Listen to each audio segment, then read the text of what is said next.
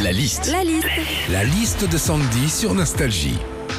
On file sous la douche maintenant, 76% des Français prennent une douche au quotidien. Qu'est-ce qu'on vit sous sa douche, Sandy?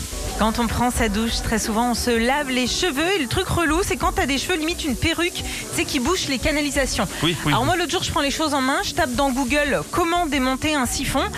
Bah, je vous le dis, hein, plus jamais je fais ça. hein, parce que, ok, t'as des tutos, mais pas que des tutos plomberie. hein. Dans notre, dans- douche, on a violent. plein de produits, des shampoings, des gels douche, avec souvent des noms qui font rêver. Gel douche, senteur des îles Yang Yang. Shampoing, senteur noix de coco tropicale. Ouais, les gars, ils rajoutent tropical partout, hein, au cas où on confonde avec la noix de coco du Groenland. hein.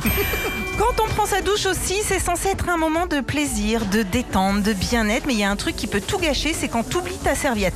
Tu sors, t'as froid, tu traverses la baraque trempée, tu fous de l'eau de partout, tu glisses, tu finis à passer la serpillière, la fesse à l'air.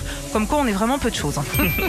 enfin, quand on prend sa douche, à la fin, beaucoup l'utilisent. Toi, Philippe, je sais que tu l'utilises une fois que tu as fini de laver Popol. Je parle de la raclette. Voilà, Ah tu, oui. tu la Mais passes. pas au poivre, hein, sinon ça pique. hein. Tu la passes sur les vitres, sur les parois. Bon, pourquoi pas.